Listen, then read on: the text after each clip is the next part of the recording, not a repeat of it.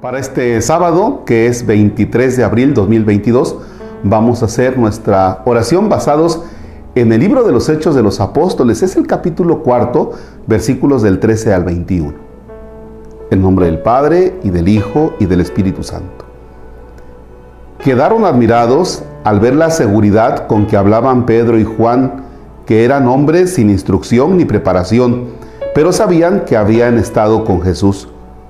Los jefes veían al hombre que había sido sanado allí, de pie a su lado, de modo que nada podían decir contra ellos.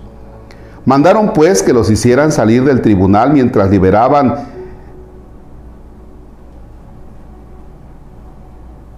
Mandaron pues que los hicieran salir del tribunal mientras deliberaban entre ellos. Decían, ¿qué vamos a hacer con estos hombres? Todos los habitantes de Jerusalén saben que han hecho un milagro clarísimo y nosotros no podemos negarlo. Pero prohibámosles que hablen más de ese nombre ante ninguna persona. No sea que esto se extienda entre el pueblo. Llamaron pues a los apóstoles y les ordenaron que de ningún modo enseñaran en el nombre de Jesús, que ni siquiera lo nombraran. Pedro y Juan le respondieron, Juzguen ustedes si es correcto delante de Dios que les hagamos caso a ustedes en vez de obedecer a Dios. Nosotros no podemos dejar de hablar de lo que hemos visto y oído. Insistieron ellos en sus amenazas y los dejaron en libertad. No encontraron manera de castigarlos a causa del pueblo. Palabra de Dios. Te alabamos, Señor. Dice que estaban admirados de la manera tan firme en la que hablaban estos dos apóstoles que eran Pedro y Juan. Ese Pedro que niega a Jesús y ese Juan que está ahí junto a Jesús y, Jesús lo mira y le entrega a su madre, pero seguramente Juan tenía miedo. Y ahora están hablando de Jesús de una manera firme, y eso que no eran personas instruidas en esto de la religión, vamos, pero habían estado con Jesús. Les quieren prohibir que hablen de Jesús, pero ellos dicen, no, es que no podemos nosotros dejar de hablar de lo que hemos visto y oído. O sea, nos están pidiendo algo imposible. Lo tenemos que hacer. Fíjense, la seguridad con la que Pedro y Juan dicen que van a continuar hablando de Jesús, dice, porque lo vimos y lo oímos. Entonces, tenemos que hacer presente a ese Jesús y vamos a continuar hablando. La pregunta en el mundo de hoy, tú tienes una experiencia de Jesús y estamos metidos en el mundo, pero ¿qué crees? Nos da miedo el mundo, nos da miedo hablar de Jesús en las realidades de hoy.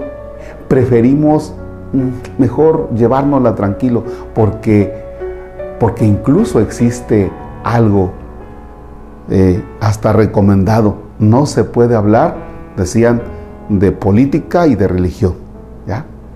Bueno, porque siempre va a crear controversia. Y entonces, si nosotros somos miedosos, pues no vamos a hablar de Jesús.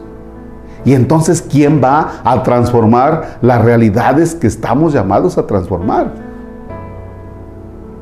La experiencia que tú tienes de Dios, esa cercanía que tú sientes con Jesús, es la cercanía que tienes que comunicar a los, a los demás, a tus compañeros de trabajo, a tus familiares, claro, sin caer desde luego en el fanatismo, sin caer desde luego en el estar ahí. Eh, pero tiene que ser mediado, mediado, o sea, tiene que ser como una balanza.